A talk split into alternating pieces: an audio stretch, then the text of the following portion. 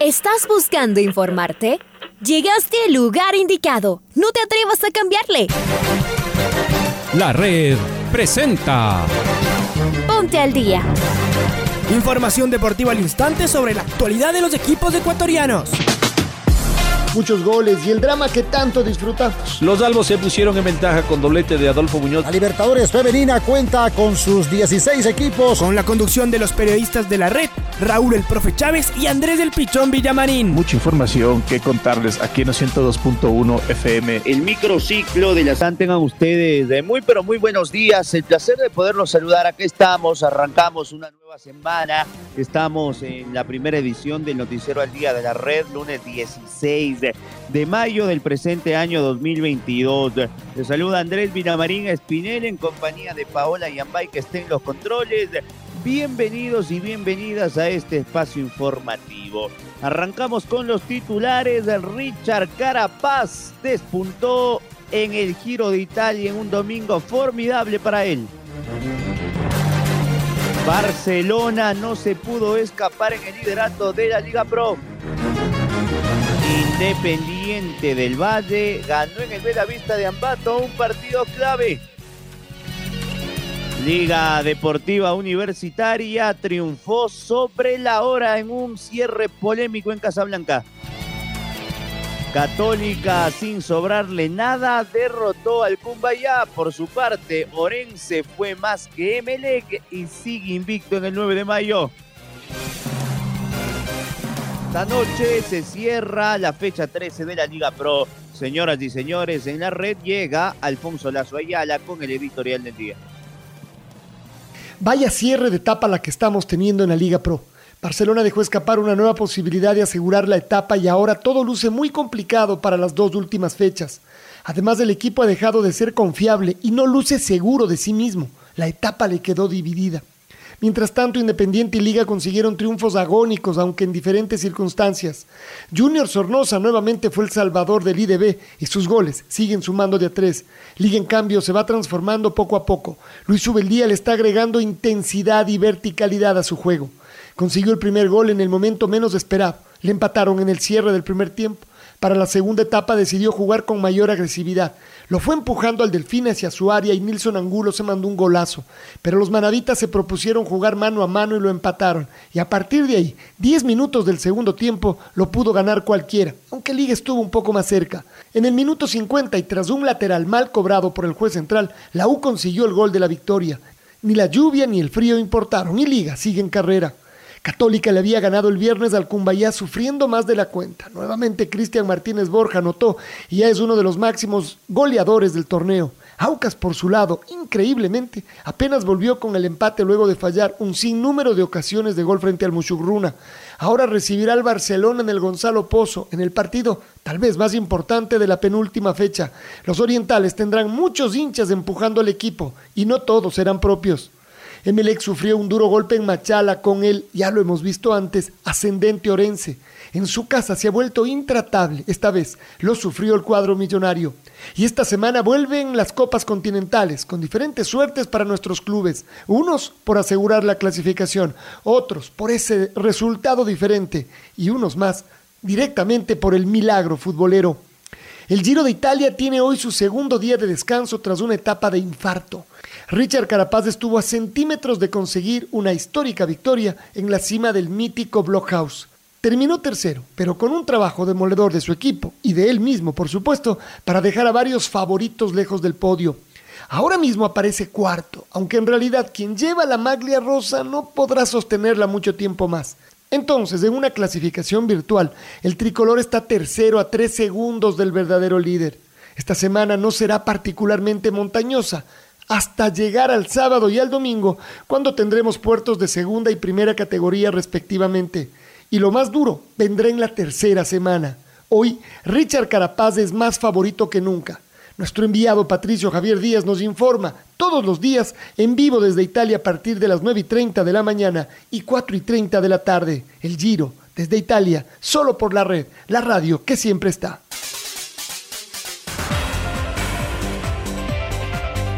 Y vamos a arrancar justamente con el giro porque lo de ayer de Carapaz fue formidable. Hoy se cumple el segundo día de descanso en el Giro de Italia previo a la etapa del martes con una destacada actuación en la etapa 9 desarrollada el día de ayer cerrando en el tercer lugar de la clasificación de la misma.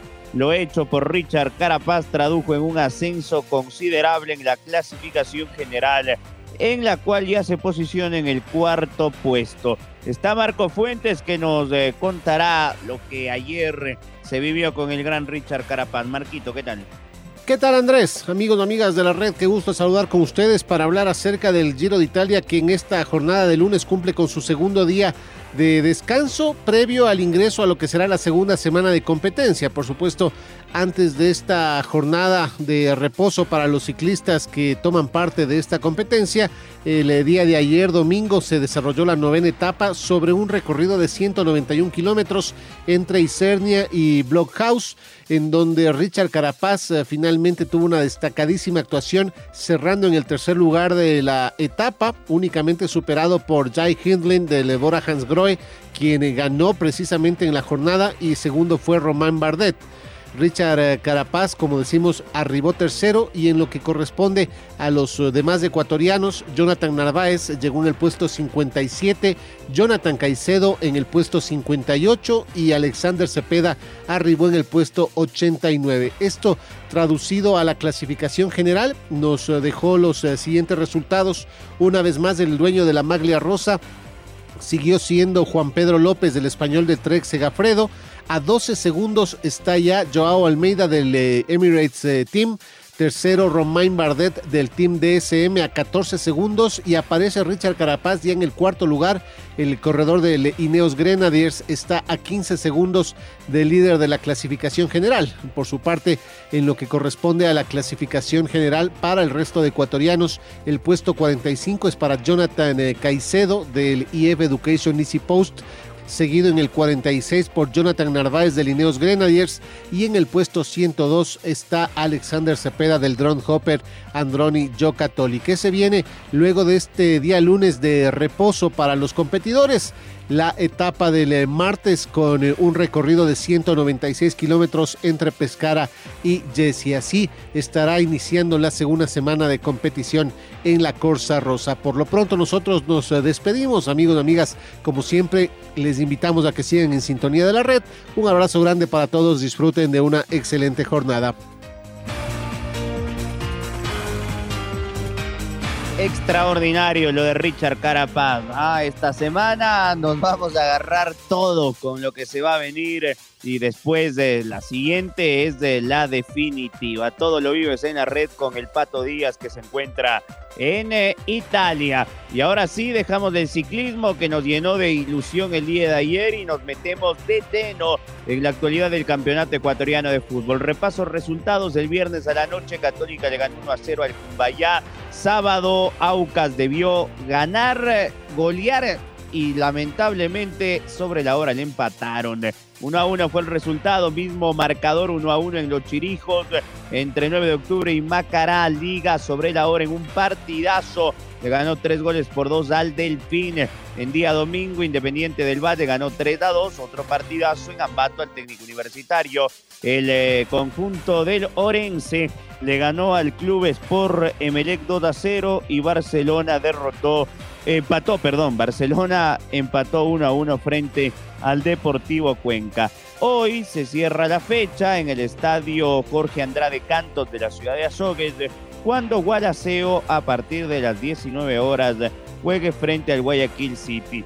Les cuento cómo está la próxima jornada a falta de la oficialización de el día y la hora. Me imagino que los que van a pelear arriba van a jugar en horario unificado. Están eh, arreglando ese particular con los dueños de derecho de televisión y también con los clubes que son los encargados de, la programación, eh, también de la fecha y de la Copa Libertadores o Sudamericana para la próxima semana. Así que por ello entiendo, Liga Pro recién hoy dará a conocer los horarios de, de los partidos. De Aucas Barcelona partido de la fecha. Guayaquil City Liga, esto en el Chucho Benítez. MLE Católica, buen partido. Independiente del Valle, Mushugurruna. Macará Técnico Universitario, clásico de Ambato. Cuenca Orense, Cumbayá, 9 de octubre. Y Delfín frente a Gualaceo.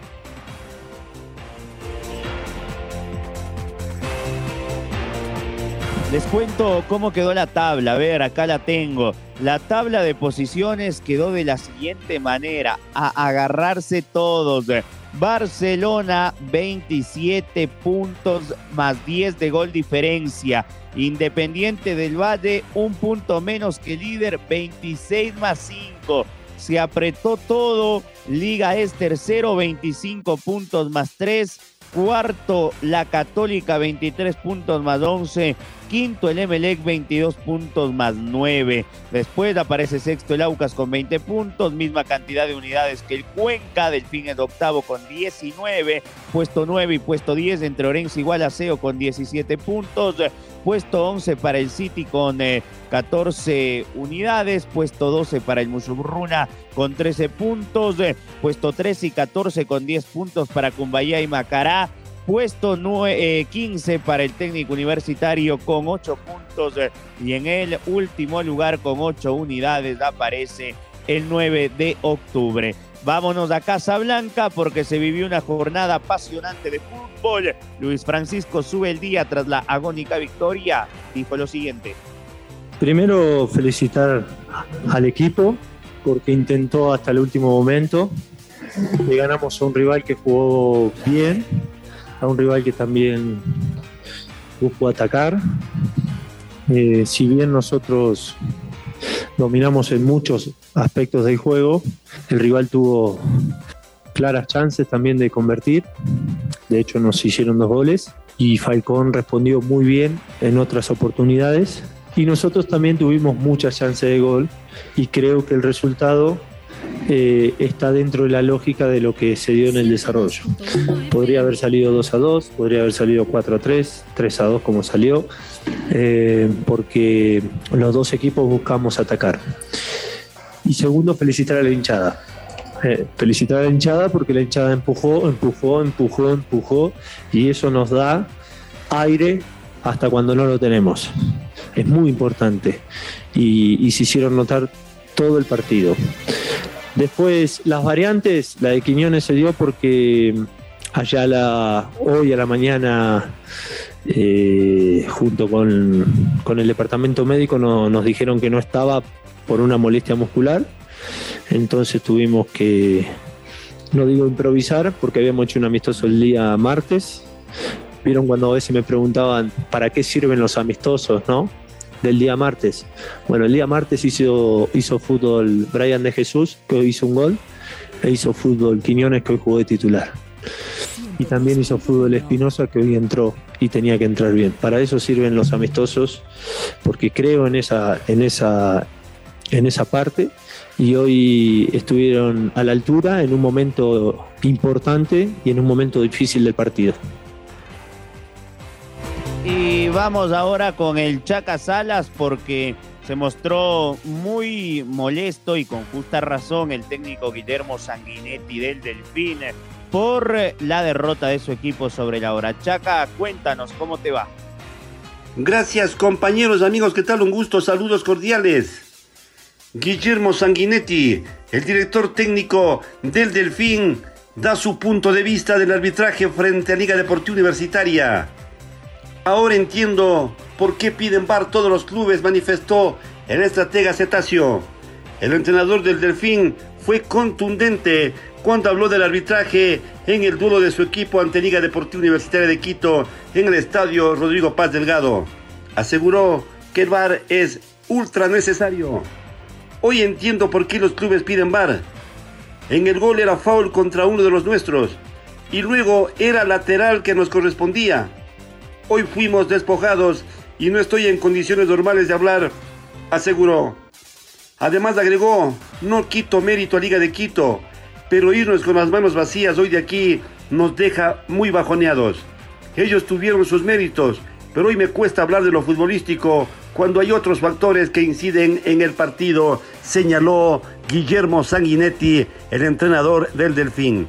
Continuamos compañeros con más en el noticiero al día. Y escuchémoslo a Topo Sanguinetti entonces, Chaquita, a ver qué dijo el técnico del Cetáceo, lo escuchamos. Muy contento con, con el esfuerzo de, del equipo y cómo se jugó el partido. Eh, pero realmente este, hoy entiendo por qué algunos clubes piden bar, ¿sí? porque eh, hubieron varias jugadas que fueron pitadas en contra, incluso un penal, una expulsión de se revela un jugador y nos sacan roja directa. Y sobre todo lo último, un partido que ya estaba terminado, que acá tengo el video, lo estoy mirando en este momento, lo veo clarito, ¿sí? Lo que, lo que protestamos nosotros es que primero hay un full al jugador nuestro y después el que la tira fuera es clarito que la tira el, rival, un partido que ya estaba terminado y le da la posibilidad al equipo local de otro ataque. Por eso eh, digo que no, que no estoy en las mejores condiciones para, para poder hablar porque creo que hoy nos fuimos, fuimos despojados. Me, cuesta un poco concentrarme en lo que es el, partido. Pero te digo que la idea era presionarlo en diferentes zonas, presionarlo mitad de cancha para atrás en cierto momento y en cierto momento arriba, ir variando eso. También producto de que se pusieron en ventaja tanto en el 1 a 0 como en el 2 a 0 eh, salimos a, buscar un poquito más arriba y creo que después este, terminó siendo un partido donde eh, se jugó de igual a igual para cada, para cada lado. Ellos tuvieron sus, sus opciones de gol, eh, sus méritos, como también las tuvimos nosotros en cuanto a lo, a lo futbolístico. Pero repito, hoy me cuesta mucho hablar de lo futbolístico cuando hay cosas que, que pasan que terminan dando el final de un partido. Y el salvador de la noche en Casablanca fue Brian de Jesús. ¿Qué dijo la resistencia? ¿Qué dijo de Jesús al cierre del partido? No, la verdad, ah, como mucha gente eh, lo decía, no, eh, no marcaba gol desde 2019, que estaba en Muyuruna, ahora pues se me dio la oportunidad nuevamente y, creo que he agradecido con, Dios primeramente y, y ahí con, con la institución que me dio la, la, oportunidad de llegar acá y ahora lo estoy realizando con el trabajo, así sea los pocos minutos que me toque, pues hacerlo de la mejor manera. visto con alma, fuerza ahora. Sí, sí, creo que eh, eso es lo que quería, mi primer gol acá, pero no me dio mucha, mucha fuerza eh, para gritarlo, eh, festejarlo como yo quería, pero esto es, es personal y, y, vamos a darle con todo. Brian. Son tres puntos muy, muy importantes que, que se, se pudo eh, sacar, creo que era nuestra, eh, más que todo nuestra responsabilidad ganar y, se dio y ahora pues, como digo, eh, a seguirme ganando la confianza del profesor y, a seguir sumando minutos, ¿no?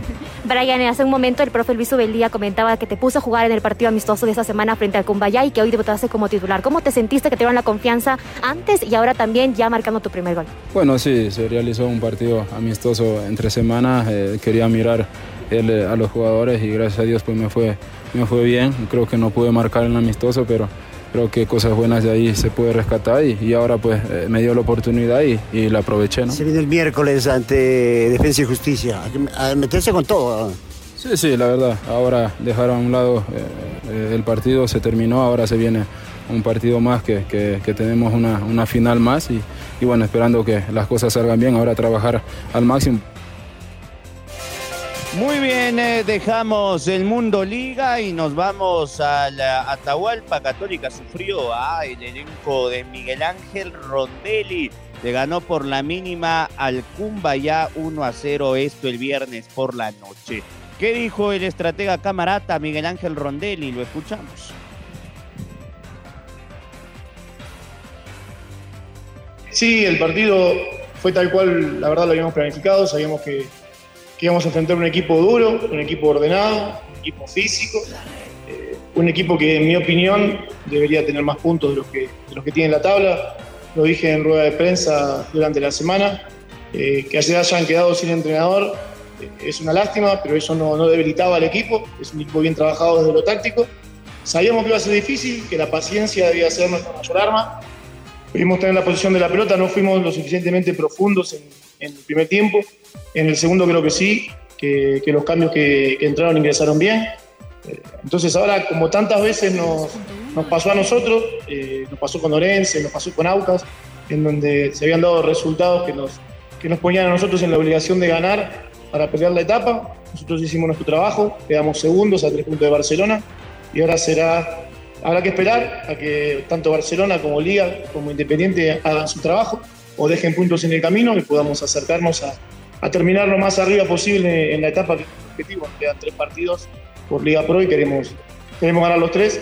En cuanto a Copa Sudamericana, mañana ya empezamos a pensar en Banfield, hoy disfrutaremos con la familia, mañana entrenamos y ya el día domingo viajamos a la Argentina, que en esa Copa todavía tenemos esperanzas, así que hay que seguir luchando. Mientras, mientras haya chance en matemáticas, tenemos que seguir luchando. Además, Católica no se puede dar el lujo de, de regalar puntos en ningún partido.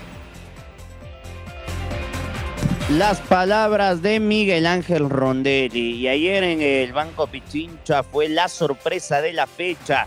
Muy amargado estuvo Jorge Célico, ¿no? Sabe que no era el resultado que esperaban. Acá las palabras del DT del Barcelona. Sí, sí, la verdad que hoy costó. Buscamos desde el inicio, creo que, bueno, intentamos, digamos, desde el inicio y tampoco cuando, cuando estábamos en ventaja pudimos cerrar el partido con algunas situaciones claras que hubieran definido el tema, ¿no? Así que es un poco de cada cosa, creo que hay que estar más, más este, efectivo para definir las jugadas que, que se te presentan, como se nos presentó hoy. Este, y nada, intentar este, que el equipo juegue mejor para vulnerar a, los equipos que por ahí te, te plantean esto, ¿no? De manejarse de esta manera y salir un poquito más de contragolpe, ¿no?